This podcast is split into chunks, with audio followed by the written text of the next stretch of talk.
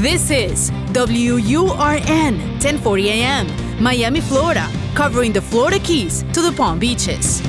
Actualidad Radio, un idioma, todos los acentos, una sola señal. Una emisora de Actualidad Media Group. ¿Cuáles son los límites de la mente? ¿De qué es capaz un ser humano si logra alcanzar el máximo funcionamiento de su cerebro? ¿Es posible programarse para tener éxito? Fronteras de la Mente, con Agustina Costa. Fronteras de la Mente. Solo aquí, en Actualidad Radio. Un idioma, todos los acentos, una sola señal. ¿Qué tal amigos? Gracias por acompañarnos una vez más en esta edición de Fronteras de la Mente que presentamos los fines de semana a través de Actualidad 1040 AM. Desde que comenzó nuestro programa, pues hemos hecho esto solitos, ha sido un monólogo de unos 25, 27 minutos de duración cada fin de semana, pero hoy vamos a tener nuestra primera ayuda y nos viene de la mano de la doctora Erika Monroy, la doctora Monroy es psicóloga clínica, psicoterapeuta y además colaboradora de Actualidad 1040. La hemos querido invitar para hablar de una serie de temas que estoy seguro que para ustedes van a ser de gran interés y para mí fascinantes. Muy buenas tardes. Gracias, Agustín. Qué apasionante tema. O sea, es algo que me encanta, toda la parte del cerebro y del poder de la mente.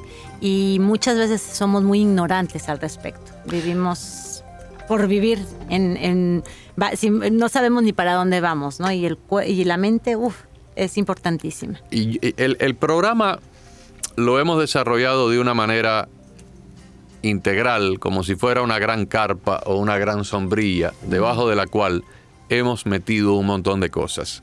Hay semanas, por ejemplo, que hemos hablado específicamente del cerebro, de lo que es la arquitectura neuronal, las eh, interconexiones entre las diferentes regiones del cerebro, sobre todo de esas áreas eh, del cerebro que no son utilizadas en la vida ordinaria y que la nueva eh, ciencia de imágenes nos ha permitido entender un poco más bajo el concepto de la neuroplasticidad de áreas cerebrales que empiezan a activarse cuando la persona eh, aprende a tocar un nuevo instrumento musical o hace cierto tipo de actividades. O sea, ese día pues hemos hablado exclusivamente del cerebro, como se puede hablar tal vez de, del interior de un colchón.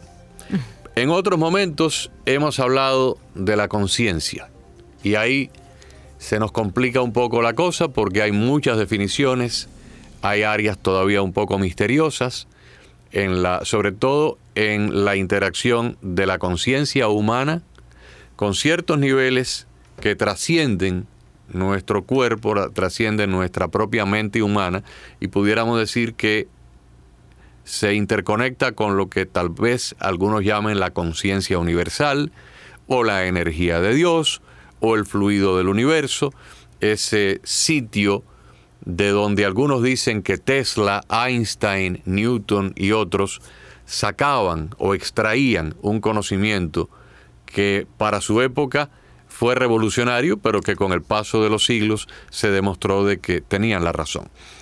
En otros casos hemos hablado de lo que ocurre después de la muerte clínica, mm. cuando una persona que ha experimentado por una muerte clínica certificada por médicos o paramédicos en un quirófano o durante un accidente o un episodio cardíaco, eh, pierde por 20, 30, 40, una hora, 30 minutos, una hora, su actividad cardiovascular, su respiración eh, y, los aparatos, por ejemplo, el electroencefalograma denota que no hay actividad cerebral y al cabo de una hora, una hora y media, esa persona vuelve a la vida y vuelve a la vida sin daño neuronal, sin un daño neurológico, que sería lo normal en un caso de una persona que durante una hora no haya tenido oxigenación en su cerebro.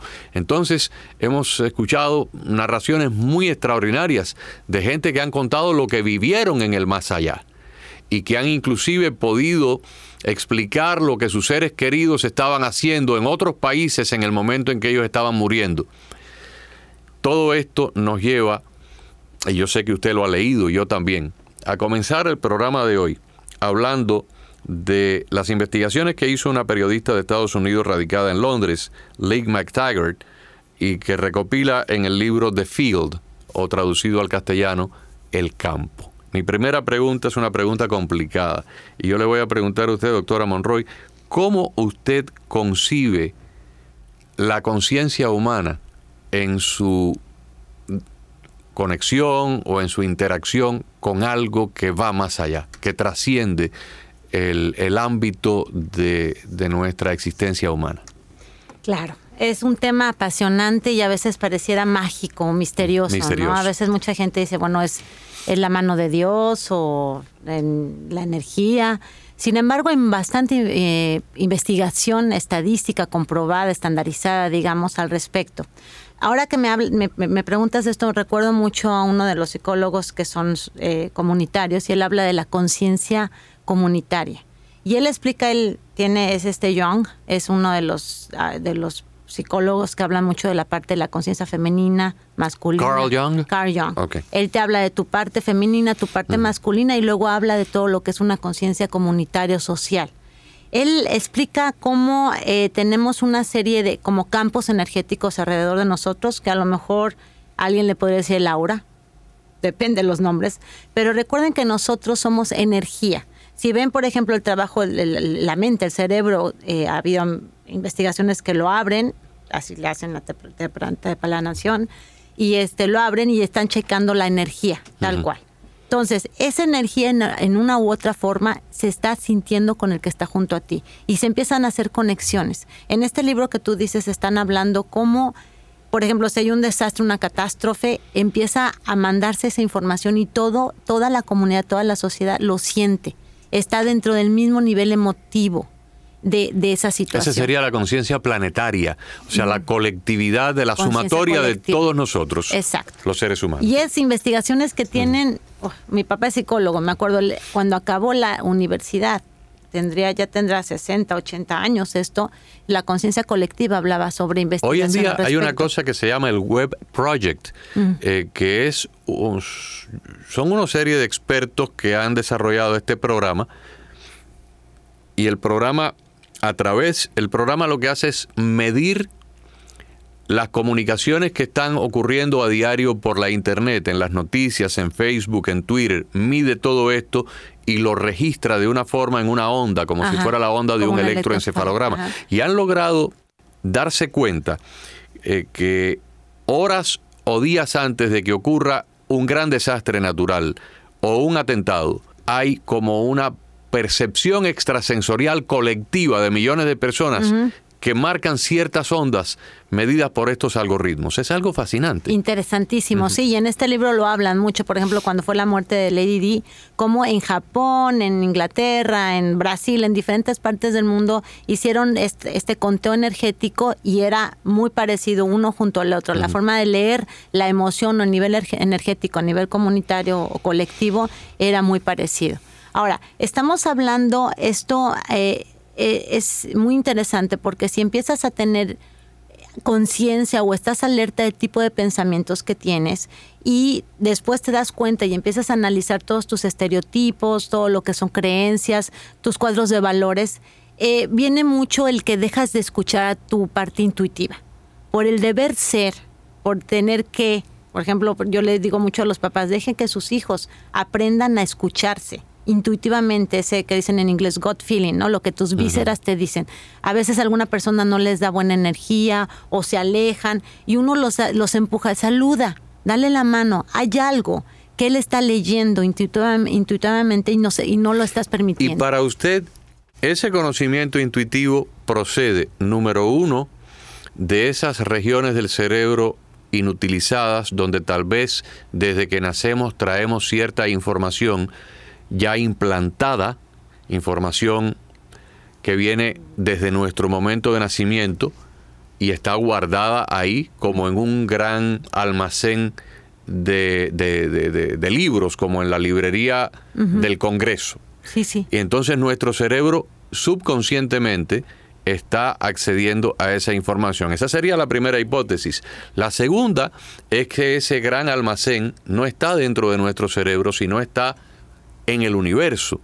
Y de alguna forma nos estamos conectando conscientemente y estamos recibiendo una información, tal vez los más religiosos dijeran, bueno, tal vez son los maestros ascendidos, los ángeles guardianes que le están infundiendo a esa persona un conocimiento para evitar que cometa un error o para cambiarle su curso de acción. ¿Por dónde usted cree que viene? O ambas. O ambas o, todas juntas. Sí, porque hemos estado en un proceso evolutivo a nivel neurológico. Si vemos eh, cómo el ser humano ha evolucionado su cerebro y qué áreas se han desarrollado más, por ejemplo, la parte prefrontal, que es la parte de juicio, razonamiento, todo esto cada vez ha sido más grande y cómo las conexiones van cambiando. Pero toda esta, esta, esta información queda a un nivel prehispánico, diría yo, la parte eh, irracional, que es comida, el, procrear, que es sexo, comida y sueño. Eso lo tiene desde una serpiente hasta el animal más evolucionado que somos los humanos. Y esa parte es la que estamos olvidando. Pareciera extraño, pero ahora el reto es regresar a, a la esencia, a lo natural y también el hoy por, hoy por hoy lo que está a nuestro alrededor, porque así como estamos evolucionando, todo el ecosistema en donde vivimos está evolucionando al mismo tiempo. Hay, ahorita hago entre paréntesis, hay una investigación de un japonés que está, está ahorita muy de moda en Japón que se llama la terapia del árbol y es simplemente el caminar bajo árboles. Dejan, si quieren no abracen al árbol ni, se, ni hagan mayor cosa, mm. pero es solamente el estar abajo de un árbol o cerca de un árbol te está drenando esa energía negativa y te está dando energía positiva, está ayudándote a poderte enfocar y concentrarte y no estar en, en el acelere. Es algo que es, diría uno, es mágico, pero es que es la madre naturaleza, diríamos, que está ayudándonos a estar dentro del ecosistema. ¿Qué pasa ahora que estamos haciendo un caos? No estamos escuchando, no nos estamos escuchando ni a nivel intuitivo. Estamos dentro de un esquema de creencias y prejuicios que preestablecidos que aparte no están funcionando y que nos entran en más caos y aparte estamos destruyendo nuestro ecosistema. Entonces, estamos perdidos. ¿Qué hacer aquí es el regresarnos e irnos a lo básico y es creer en esta parte energética que no es eh, algo mágico o misterioso, no es un pensamiento mágico, porque si lo, no lo vemos tal vez, pero se puede medir.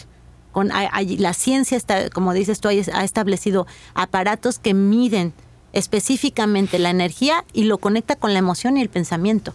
En 1972, aquí en los Estados Unidos, se dio un caso muy interesante de un quiropráctico que cuando cerraba su, su consultorio con un grupo de amigos, vecinos, asociados, estableció un, un grupo de meditación trascendental. Recuerde que en esos años de la, finales de la guerra de Vietnam se popularizó mucho la meditación trascendental en todo el planeta, sobre todo en Occidente, empezaron a hacer gente meditación eh, trascendental procedente de, la India y de los lugares eh, asiáticos. Y este señor que se, llama, se llamaba Ray Stanford, eh, durante una de estas sesiones de meditación trascendental, tuvo la aparición de un ángel.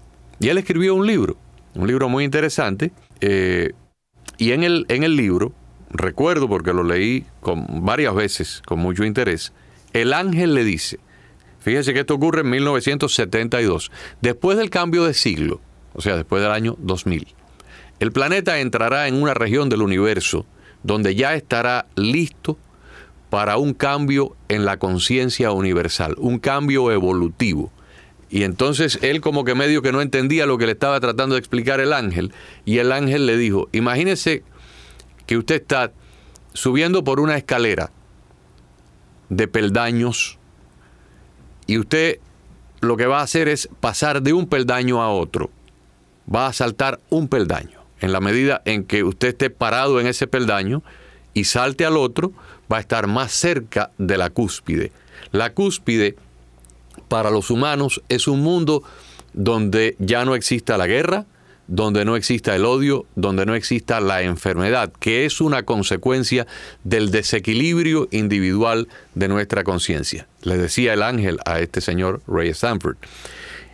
Y la humanidad después del cambio del, del milenio, después del año 2000, entrará poco a poco a un nuevo estado de conciencia, pero en el momento en que eso ocurra, y no va a ocurrir de un día para otro, va a ser un periodo, en el momento en que eso esté ocurriendo, esas fuerzas energéticas que van a propiciar el cambio, también propiciarán altos estados de inestabilidad y caos y desorden en algunas naciones. Algunos pudieran decir, bueno, lo estamos viendo.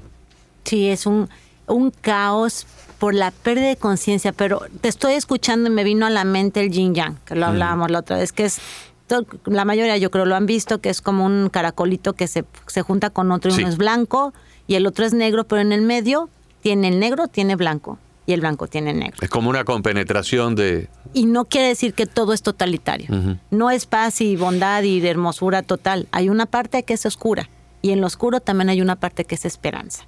Entonces, esto que me estás diciendo es el aprender a hacer un equilibrio.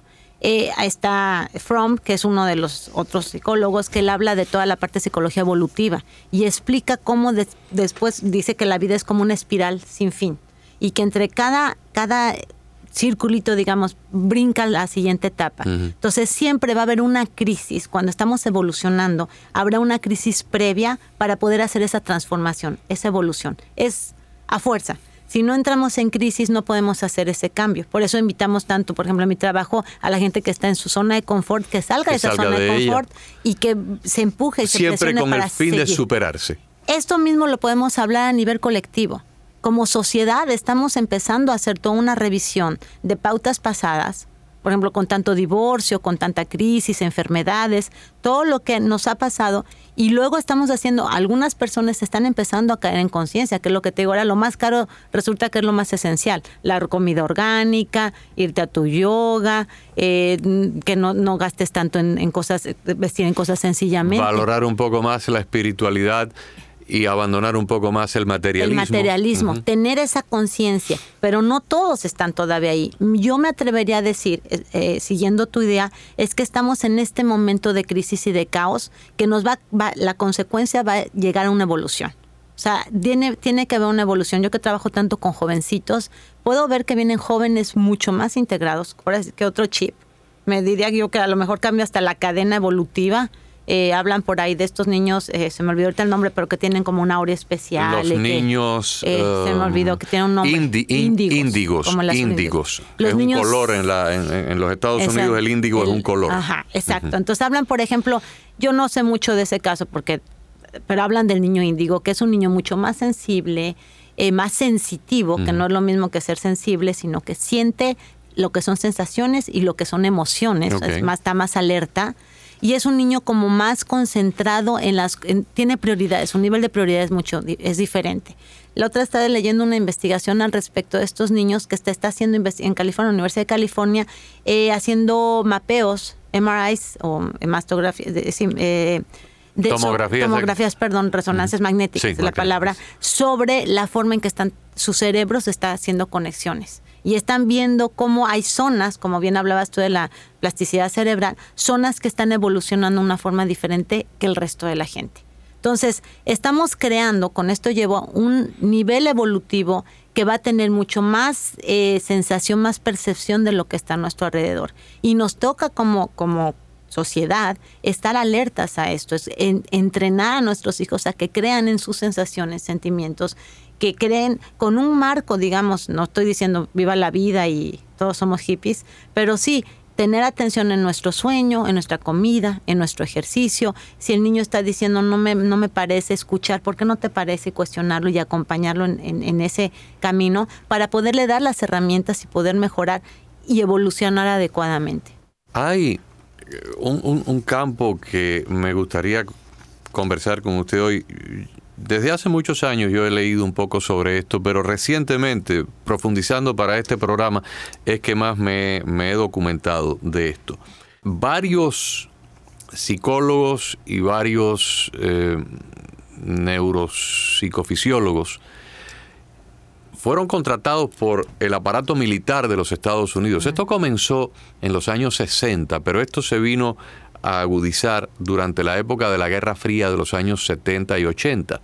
Y estas personas, científicos, pero trabajando también para las Fuerzas Armadas en programas muy secretos de la CIA y de la inteligencia militar, establecieron lo que llamaron los protocolos de visión remota.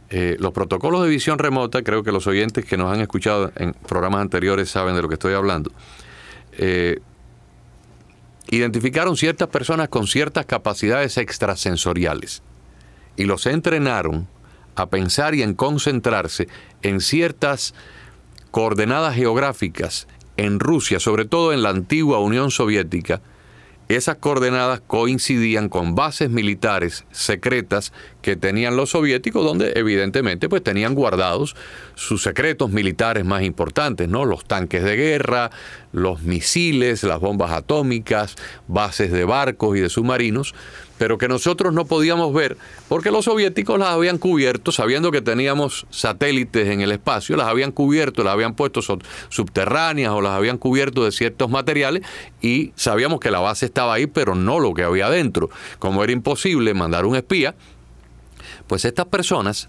utilizando el poder de la mente, fueron entrenados, no eran muchos, eran 8 o 10, fueron entrenados para visualizar lo que veían ahí adentro mediante este, pudiéramos decir que era como una especie de MRI telepático.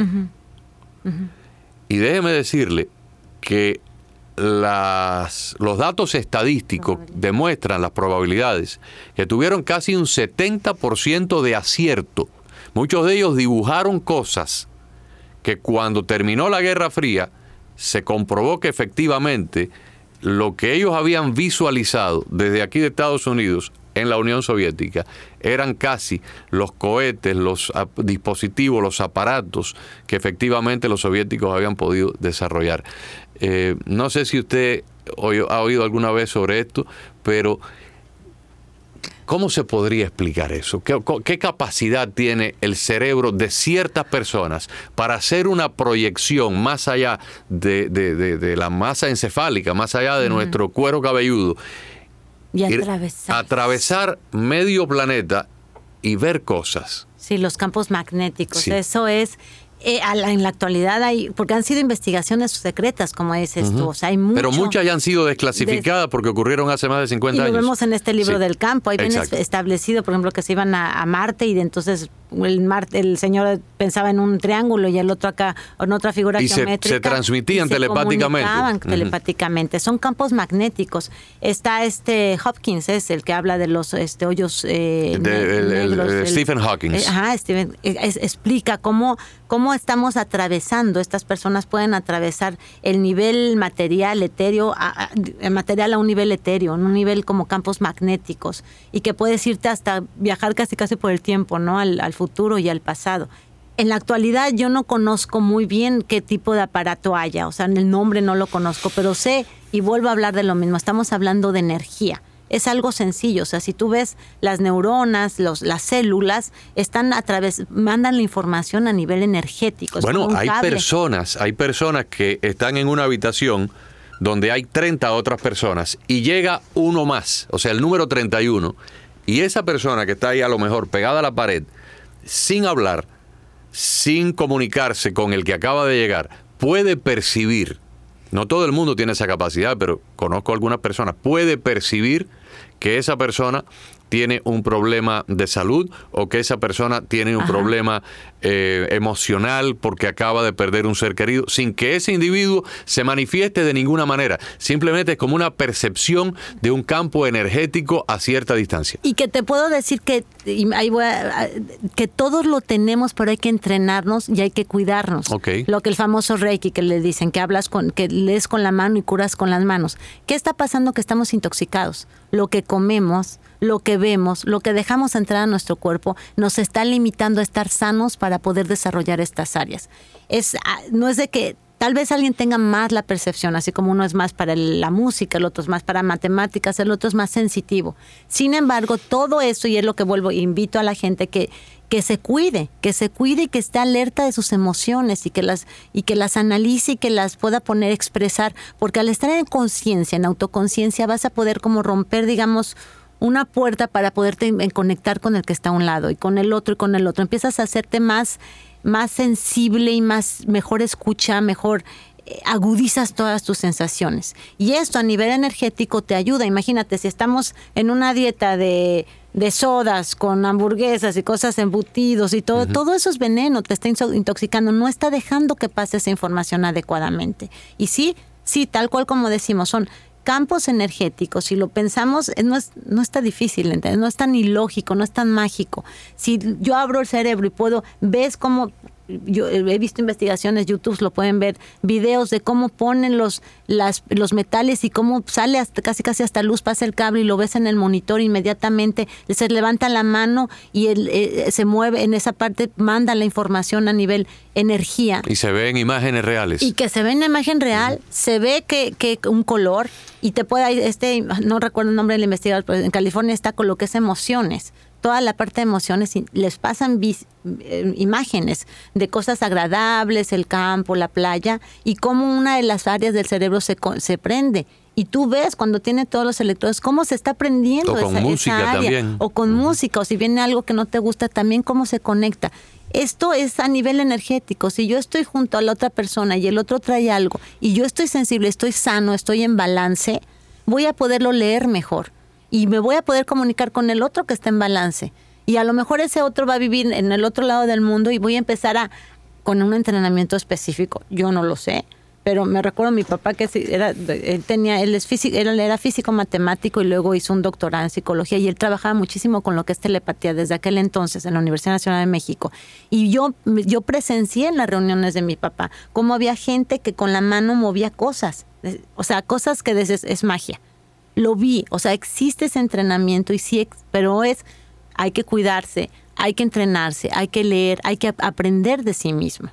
Eh, denos en un minuto que nos queda de programa un plan al igual que un mm, dietista le daría un plan a los oyentes si estuviera hoy aquí sobre lo que debe comer y lo que no debe comer, denos un plan de cómo debe ser nuestro día mirado desde el punto de vista de la conciencia. me encanta, me encanta esto que Pero tenemos un minuto. Un minuto rapidísimo. Primero, la gasolina es sueño, comida y ejercicio.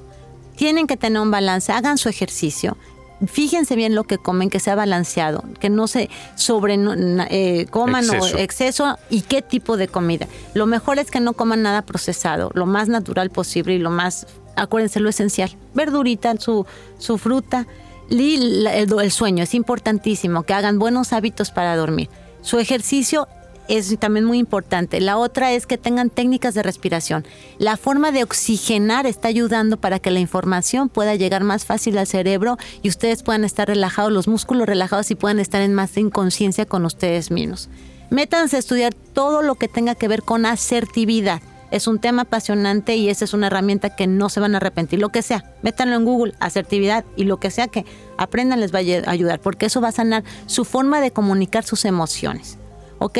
Y la última es traten de, cerrar círculos, no tengan pendientes, trabajen con el aquí y el ahora y no estén mm. tanto en el pasado o en el futuro. Muy bien, muchísimas gracias, lo vamos a poner en práctica. Estoy seguro que los oyentes han disfrutado muchísimo su visita en la tarde, en la mañana, en la noche, porque el programa se repite en diferentes horarios. Así que si nos escucha por la mañana, en la mañana de hoy, o por la noche, en la noche de hoy. Muchísimas gracias. Muchas gracias a ti, Agustín. La doctora Erika Monroy, la pueden seguir a través de las redes sociales, Erika con K, Monroy con M-O-N-R-O-Y. Exacto. Entonces, nos despedimos hasta la próxima semana a través de Actualidad 1040M. Fronteras de la Mente. Fronteras de la Mente. Con Agustina Costa. Fronteras de la Mente.